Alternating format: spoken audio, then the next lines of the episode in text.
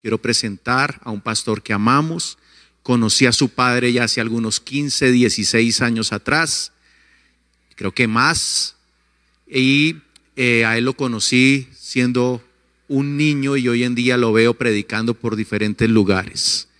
Quiero que le demos hoy desde sus casas también y aquí en la iglesia un aplauso muy especial de bienvenida al pastor Lau Jair, hijo que viene hoy a compartir el mensaje. Pastor, bienvenido.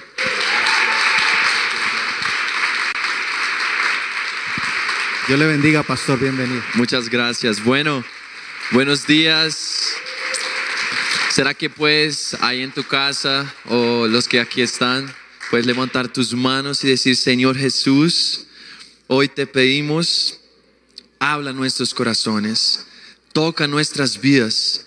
Espíritu Santo, te necesitamos. Más que ayer, te necesitamos.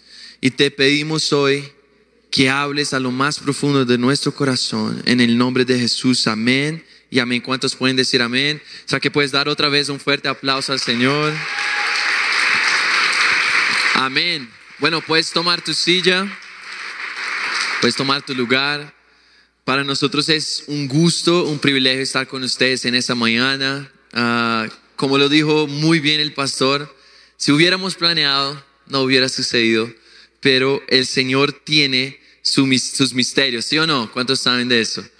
Y bueno, para nosotros de verdad que es una alegría muy grande poder estar aquí con ustedes, a cada uno que nos está acompañando desde su casa, estamos emocionados y yo aún más porque tengo algo que compartirles, hay algo que Dios ha puesto en mi corazón y Creo que es un mensaje para la iglesia en esos tiempos.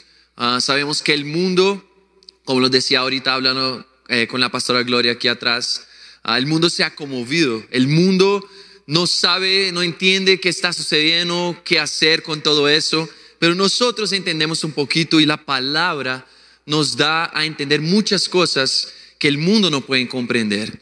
Y quisiera compartirles algo, pero antes de eso, agradecer a los pastores una vez más, a toda la familia que amamos tanto, la familia Salamanca, porque ustedes son un regalo, esta iglesia es un regalo, los amamos muchísimo. Y quisiera dar un aplauso a Dios por las vidas de ustedes una vez más.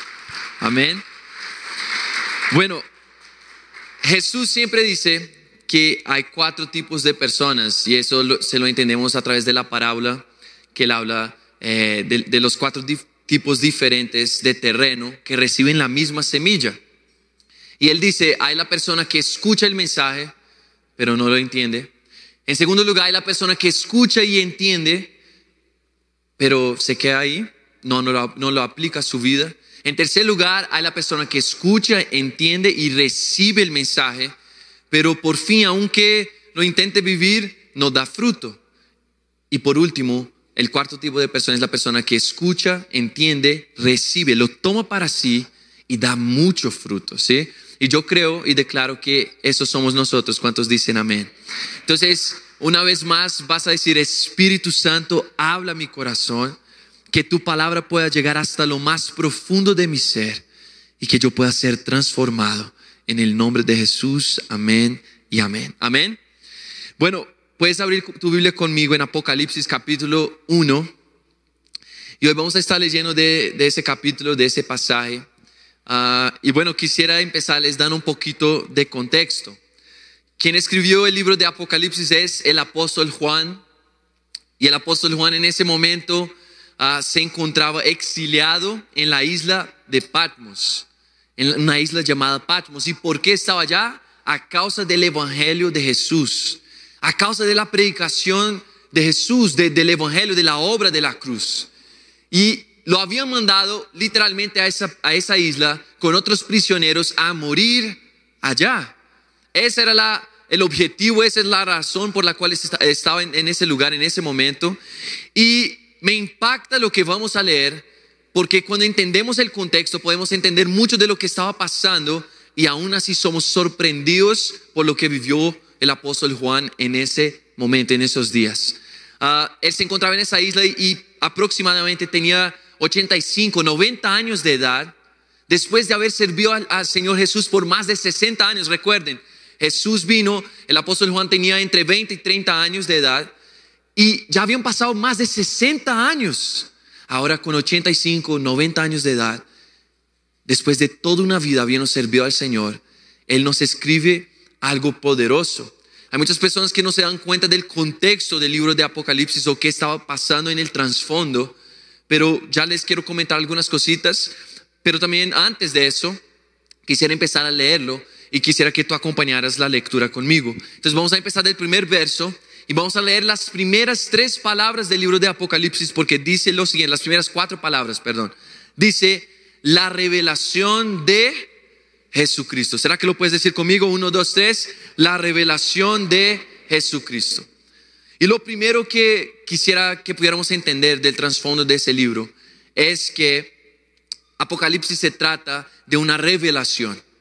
Algo que estaba reservado al conocimiento del Padre solamente, pero que Él decidió revelarnos.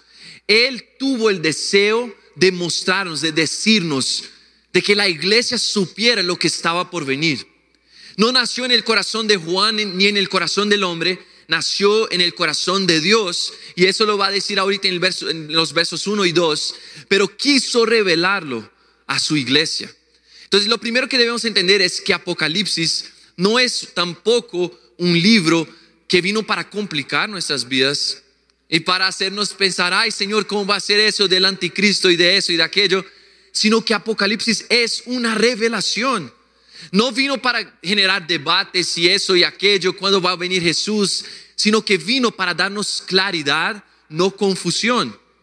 Cuando entendemos eso, que la misma palabra apocalipsis en el griego original significa revelación, significa coger el velo, entendemos que el propósito del Señor no fue asustarnos con el libro de Apocalipsis, ni confundirnos, sino revelarnos, revelarnos, para que la iglesia pudiera prepararse, entender los momentos, entender los acontecimientos, entender todo lo que estaba por venir. Entonces, las primeras cuatro palabras nos dan a entender algo muy profundo y es que el libro de Apocalipsis se trata de la revelación de Jesucristo. Nos dice, y si, si tú lo ves en todo el tiempo, no está enfocado en Dios el Padre, tampoco está enfocado en el Espíritu, está enfocado en Jesús y su interacción con la humanidad en los diferentes tiempos. Entonces habla del mismo nacimiento de la Virgen y habla del nacimiento de Cristo, habla después de la segunda venida de Cristo por la cual esperamos. ¿Cuántos pueden decir amén? Y entonces habla de todo eso, cómo se, van a dar todas las cosas, pero el enfoque principal, y eso eh, también está en el último, en el penúltimo capítulo, y dice, el espíritu de la profecía de ese libro es la revelación de Jesucristo. Revelar a Jesús. Y ya voy a hablar un poquito más de eso, pero lo primero que necesitamos entender es, Jesús quiere anhela que su iglesia entienda las cosas futuras, lo que va a venir, lo que va a suceder. Entonces, ah, no sé si, si ustedes se identifican un poquito conmigo, pero yo crecí, yo crecí en la iglesia, ¿sí? Mis papás son pastores y entonces yo tenía dos temores, dos miedos cuando era niño. Y eran los, los dos los siguientes. El primer miedo era que mi familia fuera tomada por, Jesús y yo me quedara solo. Ese era mi primer miedo, ¿sí? Entonces siempre que me despertaba y no veía a nadie o, la, la, casa quedaba muy sola y no escuchaba ningún ruido, yo salía corriendo desesperado a buscar a mis papás porque pensaba, Jesús se los llevó y yo me quedé. Ese era lo primero. ¿Alguien se identifica? Ok. Lo segundo era que no podía escuchar que alguien hablara de Apocalipsis o de la bestia o del anticristo antes de dormir, porque si no, no dormía. ¿Sí? Esa fue mi adolescencia. Esos eran mis dos miedos, mis dos temores. ¿Pero por qué? Porque hay un estigma, hay un preconcepto acerca del libro de Apocalipsis y todo está enfocado a lo que no sabemos, a lo que no entendemos, a lo que no conocemos, pero perdemos tanto de lo que Dios nos quiere revelar en ese libro tan poderoso y tan especial. Por ejemplo, el pasaje que tantas veces lo hemos mencionado y conocemos también, y ellos lo han vencido por la sangre del cordero y por la palabra de testimonio de ellos y menospreciaron sus vidas hasta la muerte. Eso está en Apocalipsis. Y les quiero decir, estos últimos meses el Señor me ha llevado a estudiar ese libro de una manera diferente. No para buscar entender las cosas y generar los debates y todo eso, sino que está aquí que yo pueda aplicar a mi vida y ser transformado a través de esa palabra. Y quisiera compartirles un poquito de eso. Entonces, ya les he dicho un poquito del contexto, ahora sigamos los versos 1 y 2. Dice, esa es la revelación de Jesucristo que Dios le dio a Jesús para manifestar a sus siervos las cosas que deben suceder pronto. Y la declaró enviándola por medio de su ángel a su siervo Juan que ha dado testimonio de la palabra de Dios y del testimonio de Jesucristo y de todas las cosas que ha visto. Bienaventurado, verso 3, el que lee y los que oyen las palabras de esta profecía y guardan las cosas en ella escritas, porque el tiempo está cerca. ¿Cuántos pueden decir amén? Y quisiera resaltar antes de profundizar con ustedes en lo que voy a decir, pero resaltar el verso 3 antes para decir lo siguiente, dice que son bienaventurados no solo los que escuchan las palabras de ese libro, no solo los que leen las palabras de ese libro, pero los, que escuchan, leen y guardan las cosas que están en este libro. Así es con la palabra, así es lo que yo mencionaba al inicio cuando Jesús habla de la parábola de la simiente, de la semilla. Los que guardan la palabra son los que son transformados por la palabra. Y entonces dice, una vez tú puedes escuchar, una vez tú puedes leerlo, pero si no lo guardas, si no lo aplicas, si no permites que esa verdad transforme tu corazón, nada va a suceder. Y una, una vez escuché a un predicador que decía lo siguiente, ¿cuántas veces salimos de la iglesia confrontados, pero no arrepentidos? La palabra llega y la escuchamos y somos confrontados, pero salimos sin arrepentimiento. Y si no guardamos esa palabra, aunque la escuchamos, aunque la entendimos, si no la guardamos, no va a producir fruto en nosotros. ¿Sí me están entendiendo? Y entonces el apóstol Juan dice, bienaventurado significa más que feliz el que lee y los que oyen las palabras de esa profecía y guardan las cosas en ella escritas, porque el tiempo está cerca. Amén. ¿Cuántos pueden decir que van a guardar esas palabras en el nombre de Jesús? Amén. Y sabes, aquí empieza algo especial. Juan está, se encuentra en esa isla, en la isla de Patmos, y como les he dicho, han pasado 60 años desde que Jesús caminó sobre la tierra, desde que Jesús murió y resucitó. Más o menos 60 años Juan le había servido fielmente a Jesús. Había dedicado su vida a levantar iglesias por donde pasaba, ¿sí? Pastoreó la iglesia de Éfeso, pastoreó eh, a varias iglesias, eh, tuvo a tantos discípulos, si tú lees las cartas que él mismo escribió, dice, en ese momento, ya cerca cuando escribió Apocalipsis, él dice, se llama a sí mismo el anciano y llama a sus discípulos hijitos, porque pensaba que ya estaba en el final de sus días. Y en ese contexto llegamos al verso 10 y quisiera que se lo leyeras conmigo. Dice lo siguiente, yo estaba en el Espíritu en el día del Señor y oí detrás de mí una gran voz como de trompeta que decía, yo soy el alfa y la omega, el primero y el último. Juan escribe en un libro lo que ves y envíalo a las siete iglesias que están en Asia, a Éfeso, Esmirna, Pérgamo, Tiatira, Sardis, Filadelfia y la Odisea. Y me volví para ver la voz que hablaba conmigo y vuelto vi siete candeleros de oro y en medio de los siete candeleros a uno semejante al Hijo del Hombre, vestido de una ropa que llegaba hasta los pies y ceñido por el pecho con un cinto de oro. Su cabeza y sus cabellos eran blancos como blanca lana, como nieve.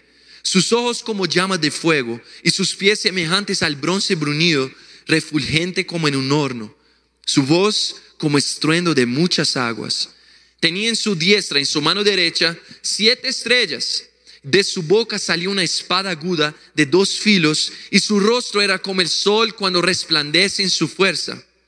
Cuando le vi, caí como muerto a sus pies y él puso su diestra sobre mí, diciéndome, no temas, yo soy el primero y el último, el que vivo y estuve muerto, mas he aquí que ahora vivo por los siglos de los siglos. Amén. Y tengo las llaves de la muerte y del Hades.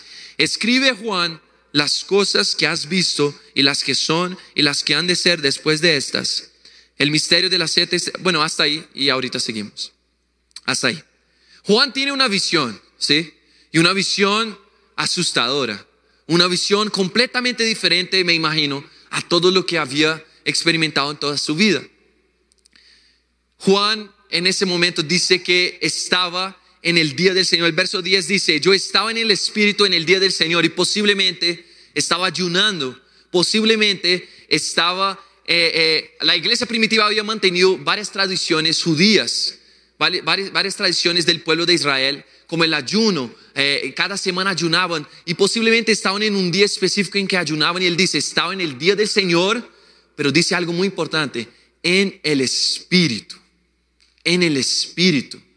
Y por causa de eso, a causa de eso, miren, Juan estaba en un exilio. Él pudiera haber dicho, mira, ya estoy en mis últimos días, Señor, que sea lo que tú quieras, aquí voy a quedarme y chao. Pero ¿cómo así un hombre que después de haber servido fielmente al Señor por tantos años, ahora en el exilio, no pierde el entusiasmo, no pierde el amor, no pierde su, su, su, su compañía fiel, se acerca al Espíritu Santo y miren la recompensa. Cuando Él lo hace, aún en el exilio, aún de pronto en una cuarentena, aún de pronto botado allá en un lugar solo, olvidado por todos, en ese momento es cuando el Señor le da la mayor revelación de su vida. ¿Sí? Y de pronto la iglesia ha pensado en esos últimos meses que las cosas han estado tan difíciles, pero es justo en el momento de exilio de Juan que Dios le da la revelación que no había tenido en los primeros 60 años sirviendo a Jesús. Vamos a entender que lo que ve Juan en ese momento es lo que la iglesia necesita ver y entender hoy. Juan se aferra al Espíritu. Juan no, no, no, no por las circunstancias, no deja lo que había practicado toda su vida, mucho más ahora en la tribulación y en esos tiempos, él se aferra al Espíritu, se aferra al ayuno y entonces algo sucede. Y él dice que él estaba en ese momento en el Espíritu y entonces escuchó una voz que venía detrás. Y lo menciona de esa manera y dice, yo estaba en el Espíritu y oí detrás de mí una gran voz como de trompeta que decía, yo soy el alfa y la omega, el primero y el último, escribe en un libro lo que ves. Y en ese momento él dice que se voltea a ver quién está hablando. Y cuando lo hace, dice que él empieza a mencionar todo lo que ve en Jesús y empieza a decir, mira, yo vi que su rostro brillaba como el sol yo vi que sus ojos eran como fuego ardiendo. Vi que tenía una ropa más blanca que la nieve. Vi sus zapatos, su cinto de, de, oro. Vi que en su boca había una espada de dos filos. ¿Te puedes imaginar la visión que tuvo Juan? Como era asombrosa, rara, diferente. Pero lo que más me impacta es que él dice al final, cuando le vi, caí como muerto a sus pies y él puso su diestra sobre mí. Y sabes, Juan, ahora vuelvo al contexto un poquito. No sé si ustedes se, recuerdan, pero Juan fue el discípulo amado. Y si había alguien que conocía a Jesús, ese fue Juan. ¿Sí? Juan caminó con Jesús desde su primer día en el ministerio hasta su último día. Juan dice, él mismo narra la historia y dice que en la Santa Cena él se recostó sobre el pecho de Jesús. Juan conoció a Jesús y ahora lo había servido fielmente por 60 años. Aún así, no reconoció al Jesús glorificado. Miren qué interesante, porque el Juan que el, Jesús que Juan había conocido fue el Jesús humilde, el Jesús salvador, aquel que vino y llevó sobre sí nuestros pecados, nuestra carga, nuestro, nuestro dolor, nuestra enfermedad, todo lo que estaba sobre nosotros, Él lo llevó sobre sí. Fue menospreciado, fue rechazado. El salmista lo dice en las palabras de Jesús y dice, porque no soy hombre, soy gusano, soy como nada. Jesús fue menospreciado, se despojó de su gloria, de su autoridad, de todo lo que era y tenía y el Jesús que Juan conoció fue el Jesús que sirvió a todos y no fue servido. Ahora, Juan se depara con alguien completamente diferente. Es Jesús, pero no es el Jesús que él conocía. No parece ser. Juan ve y cuando al, pensar en el rostro que se había desfigurado, ahora ve un rostro que brilla como el sol en su fuerza. Cuando mira sus ojos, ahora son ojos con una llama. Cuando mira sus pies, esos pies que caminaron por las, por las tierras y posiblemente eran pies heridos, pies que llevaron sobre sí toda la carga, pies que fueron obviamente clavados en la cruz, ahora ve, ve algo completamente diferente, como sus pies como bronce que brilla, un cinto de oro. Y Juan empieza a tener esa visión, a ver todo eso, y él se asusta. Y la palabra dice que Juan, el discípulo amado, aquel que de pronto conoció a Jesús más que cualquier otro, cae al piso y no aguanta estar delante del Jesús glorificado.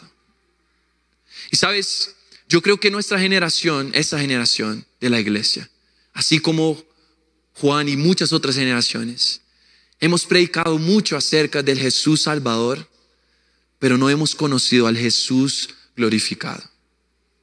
¿Qué quiero decir con eso? O el mensaje que nosotros más escuchamos es el mensaje del amor y de la obra de Cristo en la cruz. Jesús te acepta como tú eres. Jesús te ama. Él pagó el mayor precio por tu vida, pero nosotros hemos fallado en decir que la obra no ha terminado. Que Jesús vino, pero cuando Él se fue, Él nos dio una promesa para el final de los tiempos. La cruz nos dio un nuevo comienzo, pero no es el final. No es el final. Y hemos predicado acerca de, de quien Jesús fue cuando estuvo acá, pero se nos ha olvidado la naturaleza sobrenatural, divina, que Jesús realmente es, la que conoceremos en el último día al final. Pero Juan, él se asusta porque por 60 años había predicado acerca de Jesús, había predicado acerca de su venida, pero no conocía al Jesús juez. No conocía al Jesús glorificado. Cuando lo ve, cae a sus pies.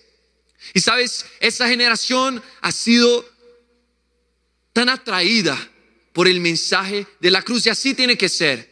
Pero muchas veces cuando dejamos de hablar de lo que está por venir, nos concentramos muchísimo en esa vida y en las cosas de esa vida.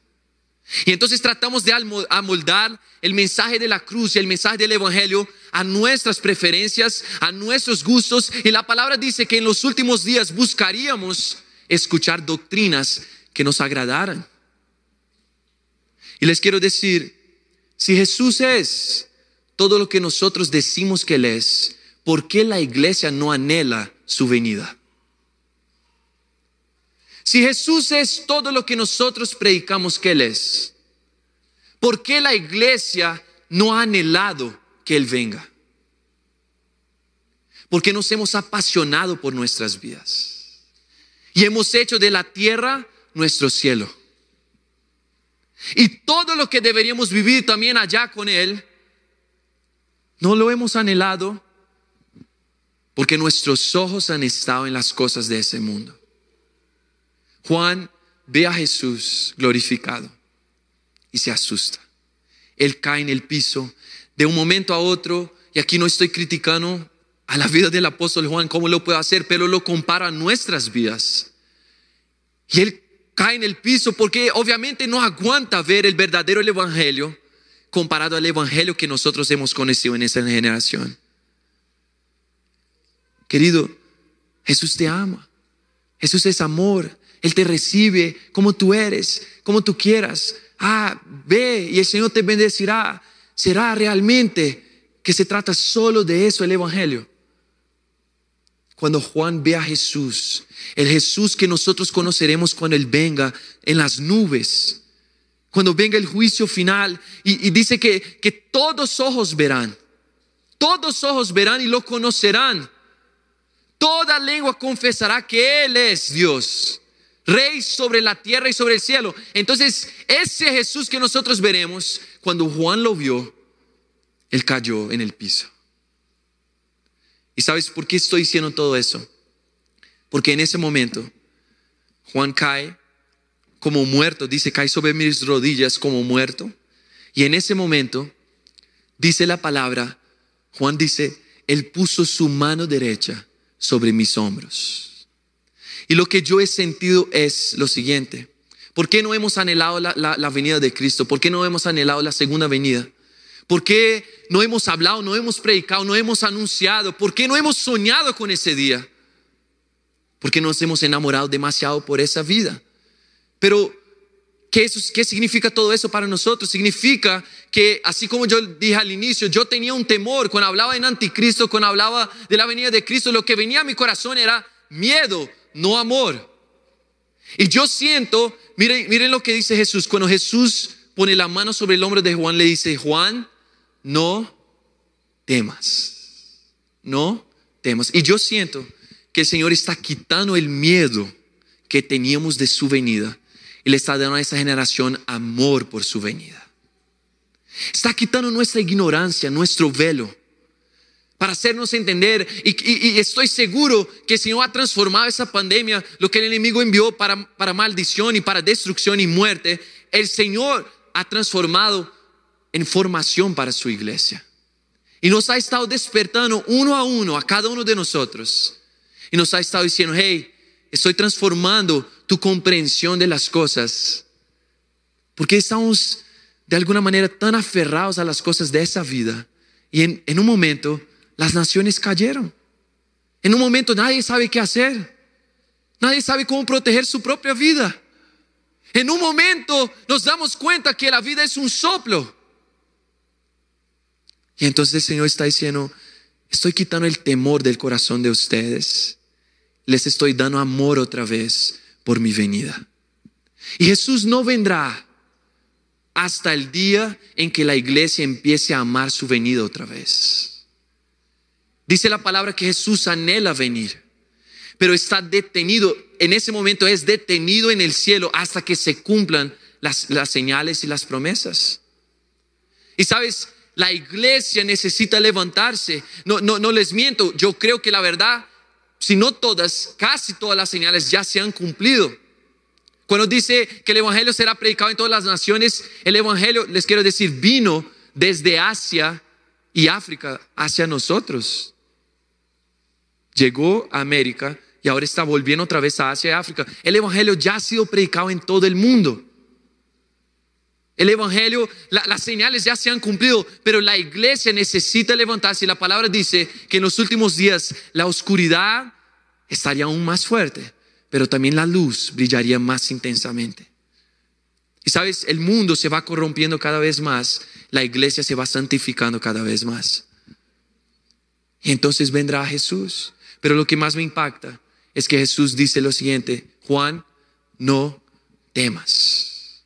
Y el temor no puede permanecer en nuestros corazones. Ni el temor cuanto a las cosas de esa vida, ni cuanto al coronavirus. Una cosa es la precaución, otra cosa es el temor. ¿Sí? Y el temor que ha entrado en tantas casas, tantos hogares, tantas familias, tantas personas. Ni el temor de las cosas de esa vida, ni tampoco el miedo a la venida de Cristo. Cuando la palabra habla del temor de Jehová o el temor por la venida de Cristo, está hablando de una palabra que se parece más a reverencia y amor que a miedo. Ese es el temor que debemos tener a Jehová, al Señor. Pero entonces vuelvo y una vez más digo, el Señor Jesús pone la mano, su mano derecha sobre Juan y le dice, Juan, no temas. Y cuando la ignorancia se va, y nosotros entendemos que la venida de Cristo es todo lo que a la iglesia ha soñado. La venida de Cristo es todo lo que nosotros hemos buscado aquí. Crecer, multiplicar y que la gente conozca de Cristo. La venida de Cristo es el cumplimiento de todas las cosas. Cuando nosotros entendemos y el miedo es quitado de nuestros corazones, todo cambia. Y en ese momento Juan se levanta y Jesús dice, Juan, escribe las cosas que estás por ver escribe todas las cosas. Y entonces quiero resaltar una última cosa antes de terminar. Él dice, escribe lo que ves. Y entonces ustedes se van a recordar, cuando Juan ve a Jesús, él ve todo lo que ya hemos leído y, lo que describí, él ve que Jesús está completamente transformado, completamente diferente, una nueva apariencia. Pero en medio de eso, él ve dos cosas que no están literalmente en Jesús, pero que Jesús las tiene a su alrededor. Son dos cosas. La primera, él ve que hay siete estrellas en su mano derecha. Y la segunda, a su alrededor hay siete candeleros de oro. ¿Ok? Y, quisiera que tú leyeras conmigo capítulo 2 de Apocalipsis, los dos, el primer verso, la verdad. Dice, escribe al ángel de la iglesia en Éfeso, el que tiene las siete estrellas en su diestra y el que anda en medio de los siete candeleros de oro, dice esto. Entonces Jesús trae otra vez esas dos figuras y las menciona, pero ¿dónde está la explicación? Está en el verso anterior, el último verso del capítulo 1, verso 20. El misterio de las siete estrellas que has visto en mi diestra y mi mano derecha, y de los siete candeleros de oro son, es, las siete estrellas son los ángeles de las siete iglesias, y los siete candeleros de oro que has visto son las mismas siete iglesias. Ahora quiero que pongas atención en eso. Jesús tenía en su mano siete estrellas y a su alrededor siete candeleros de oro. Las siete estrellas significaban los siete ángeles de las siete iglesias a las cuales Juan va a escribir una carta en nombre de Jesús. Ahora ponga atención en eso. Las siete estrellas son los siete ángeles, pero ángel en el original significa mensajero. ¿Por qué Jesús le diría a Juan que le escribiera una carta a un ángel? ¿Quién ha hablado con un ángel? ¿Quién manda cartas a un ángel? ¿Sí? ¿Por qué Jesús no? Jesús lo haría él mismo. Y yo creo, y muchos estudiosos creen, que Jesús estaba refiriendo a los apóstoles, a los pastores de las siete iglesias de ese tiempo, a los mensajeros de las siete iglesias. Entonces Jesús tiene a los siete pastores de la iglesia en su mano derecha. Y eso para mí significa dos cosas. Número uno, el Señor tumba, rebaja o levanta al que quiere en el momento que quiere.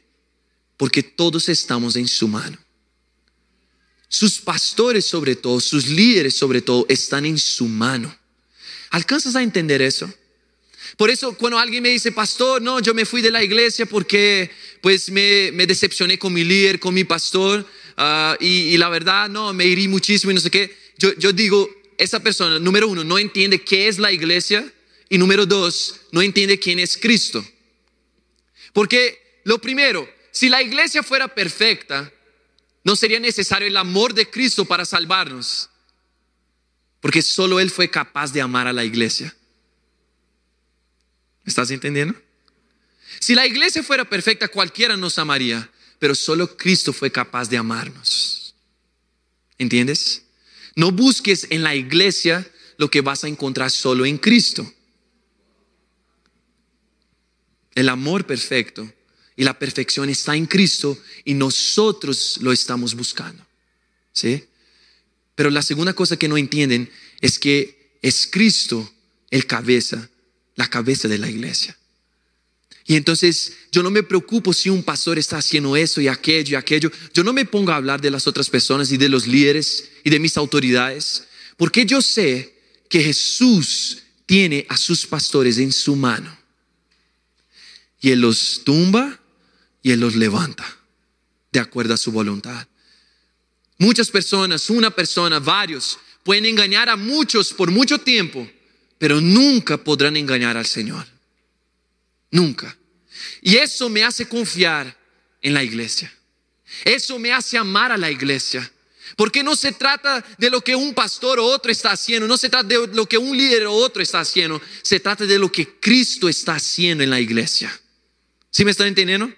Jesús conoce a sus pastores, Jesús conoce a sus líderes. Esa es la primera cosa, el Señor derrumba o levanta a los que quiere. Pero la segunda cosa es que los pastores están en la mano derecha de Cristo. ¿Y qué significa esa segunda cosa? Jesús está a la diestra del Padre los pastores están a la diestra de Cristo. ¿Alcanzas a entender eso? La posición de honra que tiene un líder de la casa de Dios. Estamos en la mano derecha. La palabra dice en la diestra. Estamos en la mano derecha de Cristo, así como Cristo está a la mano derecha del Padre. Y de esa manera nos ha dado poder, autoridad, nos ha confiado su nombre y nosotros rendiremos cuentas de todo lo que hagamos en su nombre. ¿Sí me están entendiendo? Pero hay tanta honra, tanta autoridad, tanto nos fue dado y tanto será cobrado de nosotros. Por eso yo entiendo que es Jesús el que está trabajando en la iglesia. Sobre todo por la segunda parte de la visión. Y con eso ya voy terminando. Él ve que no hay solo siete estrellas, sino siete candeleros de oro. Y los siete candeleros de oro dice son las siete iglesias. Y esas siete iglesias significan o, representan la iglesia de Cristo a lo largo de los siglos, de, todo el tiempo. ¿Ok? Y lo que Jesús está diciendo es, quiero que, que lo leas conmigo una vez más, Apocalipsis 2, 1. Escribe al ángel de la iglesia en Éfeso, yo soy el que tiene las siete estrellas en su mano derecha y el que anda en medio de los siete candeleros de oro.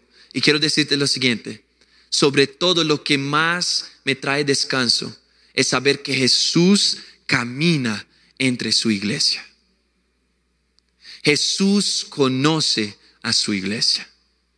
Jesús no conoce solo a los pastores, Jesús está aquí en ese momento.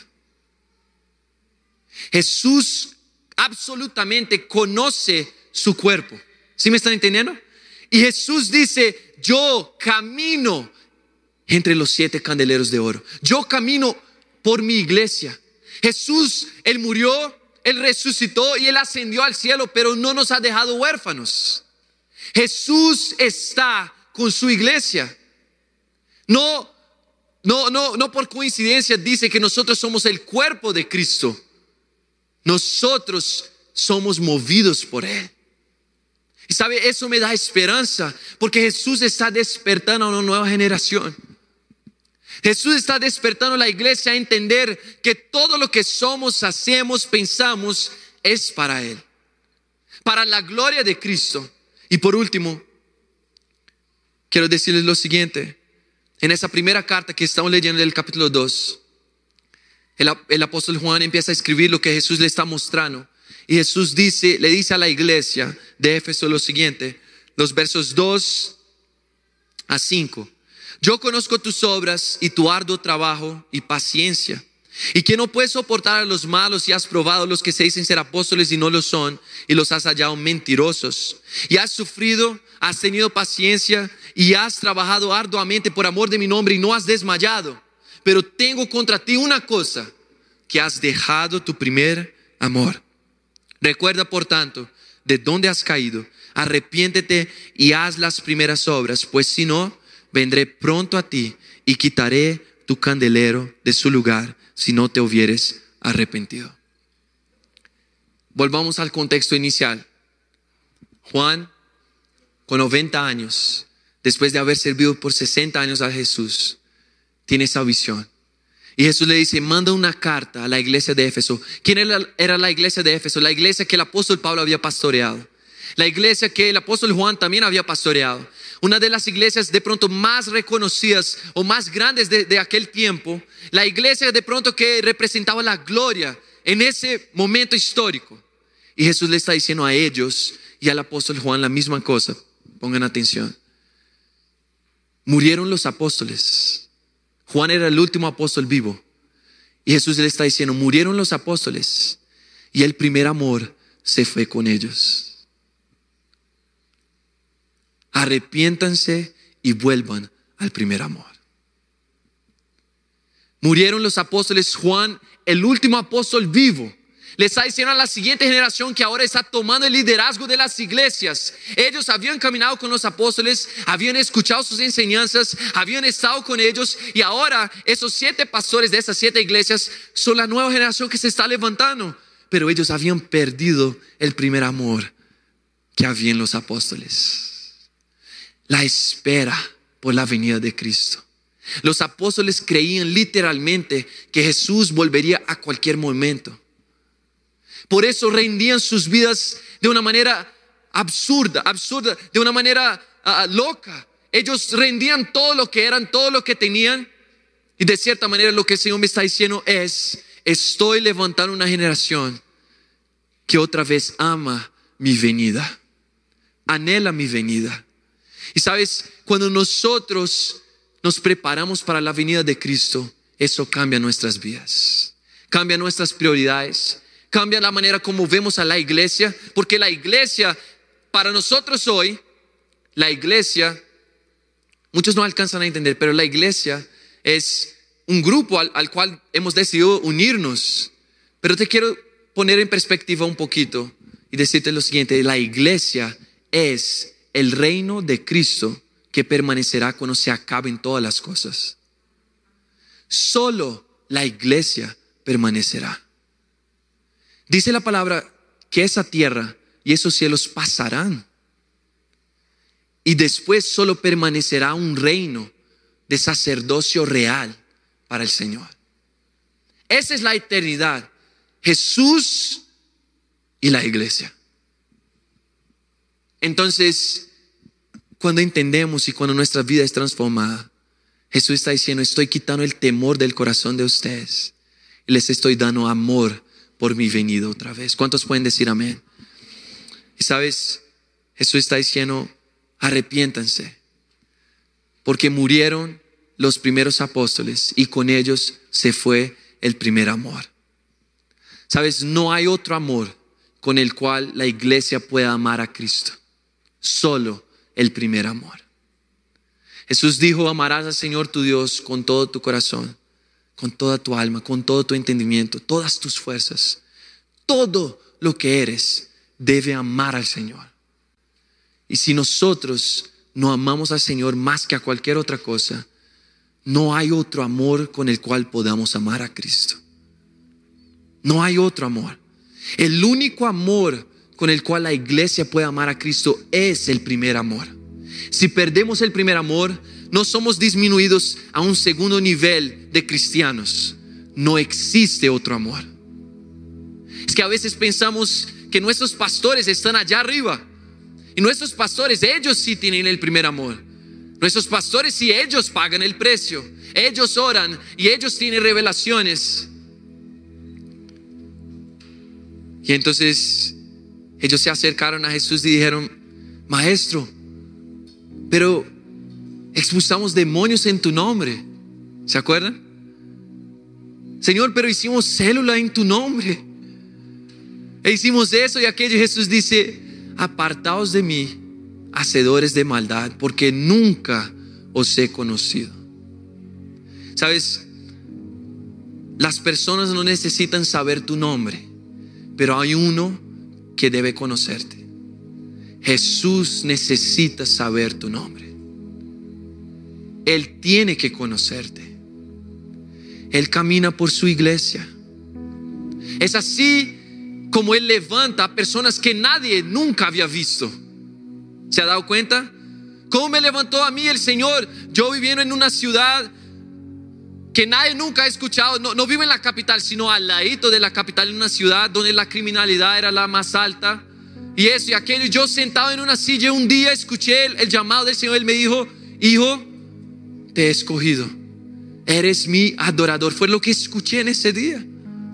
Como el Señor escoge a David en medio de las ovejas. El Señor camina entre su iglesia. Él conoce a su iglesia. Pero la diferencia es, su iglesia lo ha conocido. Juan con 90 años de edad se daba cuenta de que ahora sí conocía a Jesús. Ahora sí. Eso me impacta. Me impacta que si Jesús es realmente todo lo que hemos predicado, ¿Cuántos años hemos servido a Jesús? ¿Por qué no lo amamos? Y si lo amamos, ¿por qué no deseamos verlo? ¿Por qué se ha cauterizado nuestro amor? ¿Se ha frenado? ¿Se ha enfriado nuestro corazón? Porque si Jesús es todo lo que decimos que Él es, ¿por qué no anhelamos verlo? ¿Por qué no esperamos por el día en que vendrá a buscar a su iglesia? ¿Sabes? Si ese mensaje de alguna manera fue para ti, si tú estás en casa o si estás aquí, quiero que te pongas en pie ahí donde estás. Y que juntos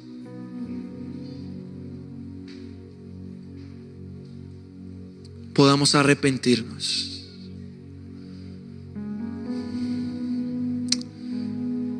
Yo crecí con miedo, pero el Señor está quitando la ignorancia, está quitando el temor y nos está dando amor por su venida otra vez.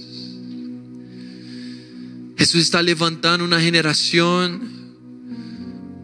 que anhela verlo, que anhela conocerlo. La cruz no fue el fin. La cruz es el comienzo de algo nuevo, una promesa hecha de una redención que se completará, una santificación que se completará en un día futuro. ¿Cuándo? Cuando Él venga por su iglesia. Pero la iglesia necesita prepararse. Necesita buscarlo otra vez, amarlo otra vez. Y Juan, Jesús estaba diciendo, murieron los apóstoles y con ellos murió el primer amor. ¿Cómo puede ser? ¿Cómo puede ser? Padre, en ese momento, en esa mañana, aquí está tu iglesia y queremos arrepentirnos delante de ti. Porque conoces nuestro corazón y conoces nuestro interior y sabes de nuestro pecado. Hoy, Señor, estamos clamando por ti. Estamos clamando por tu venida, por tu regreso. Al menos que vuelva a arder en nuestros corazones el primer amor. No hay otro amor con el cual podamos amarte. Hoy, Señor, queremos humillarnos delante de ti. ¿Sabes ahí donde tú estás? ¿Será que puedes poner tu mano en tu corazón? y empezar a orar del fondo de tu corazón, de lo más profundo de tu interior. ¿Será que le puedes decir, perdóname, Señor? Lo que me encanta de las palabras de Jesús es que Él dice lo que Él da el diagnóstico de nuestro pecado, pero enseguida nos da la medicina y Él dice, arrepiéntete, arrepiéntete. Él nos da tres consejos. El primer, el primer consejo que Jesús nos da es recuerda de dónde has caído. ¿Sabes qué no dice Jesús? Jesús no dice recuerda dónde caíste. Porque Él nunca va a poner nuestra mirada en el pecado. Jesús dice recuerda de dónde has caído estabas en, un nivel de primer amor con el Señor. ¿Te acuerdas tus primeros días? Tu primera experiencia con Jesús, el día que lo conociste, las primeras semanas en su presencia. Yo me acuerdo. Yo estaba en mi cuarto, mis papás golpeaban a la puerta, hey, vas a almorzar porque no quería salir de la presencia de Dios. Y Jesús dice, recuerda de dónde has caído. Yo ya te amé más, Señor. Ya te he conocido más. Esos labios ya te adoraron más. Ese corazón ya te conoció más, Señor. Perdimos el primer amor, Señor. Se enfrió nuestro corazón. Nuestros ojos se apasionaron por las cosas que vimos. Ah, Señor, Perdónanos. Y enseguida Jesús dice, recuerda de dónde has caído y arrepiéntete. Porque en el momento en que empezamos a acordarnos de esos días, de los primeros días del primer amor, de las primeras obras, el Espíritu Santo comienza a hacer algo dentro de nuestro, espíritu, dentro de nuestro corazón, en nuestro interior. Él empieza a mover y eso es lo que Él está haciendo ahora mismo. Ahí donde tú estás, empieza a abrir tu boca y arrepiéntete, arrepiéntete, da media vuelta da media vuelta y dile, Señor, yo volveré a amarte como en los primeros días. Yo volveré a adorarte como en los primeros días. Volveré a servirte como en los primeros días. Yo me acuerdo. Hoy, Señor, tengo nombre de pastor, pero te amé más.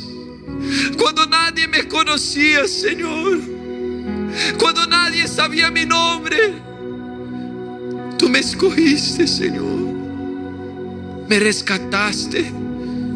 Y aquí está tu iglesia, Señor. Somos como hijos pródigos. Volviendo a tu casa, volviendo a tu corazón. Hoy nos arrepentimos delante de ti. Sí, Señor, nos arrepentimos clamamos, perdónanos.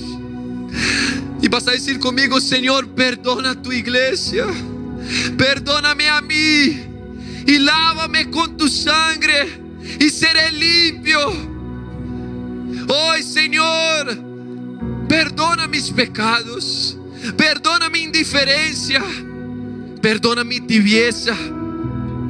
Murieron los apóstoles y se fue el primer amor. Pero aquí estoy yo para entregarte mi vida otra vez. Para decirte, Señor, recíbeme en tus manos. Renueva mi corazón. Enciende otra vez la llama. Y nunca más se apagará. Jesús dice, recuerda de dónde has caído arrepiéntete y haz otra vez las primeras obras. Aquí estamos, Señor, y nuestro compromiso contigo es, volveremos a las primeras obras, al primer amor, a rendirte el primer momento de nuestros días, a estar en tu presencia, en clamor, en ayuno, a conocerte en intimidad otra vez otra vez, otra vez. Señor, nuestro pedido hoy, nuestro anhelo, es darnos temor y amor por tu venida otra vez. La iglesia primitiva vivió un tremendo avivamiento, un tremendo despertar, tanto poder, tanta autoridad todo a causa del primer amor. Ellos esperaban, Señor, que tú vinieras hoy mismo, mañana.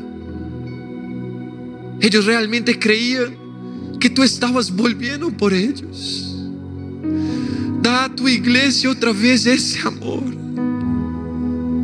Ese amor. Vas a decir conmigo, Señor Jesús, quiero conocerte otra vez. Quiero amar y desear tu venida otra vez. Porque si tú eres todo lo que decimos, entonces te amaré hasta el final de mi vida. Te entregaré cada suspiro, cada respirar será para ti todos los días de mi vida esperaré, esperaré por mi redentor, mi salvador, el Dios de mi corazón. Yo te anhelo, Señor. Y ahí donde estás, levanta tus manos, empieza a adorar al Señor. Vamos a cantar y a declarar esa canción, pero mientras lo hacemos, siente como el Espíritu Santo empieza a producir otra vez ese amor esa llama se enciende otra vez en tu corazón. Otra vez está viniendo el Espíritu de Dios y está vivificando todas las cosas muertas.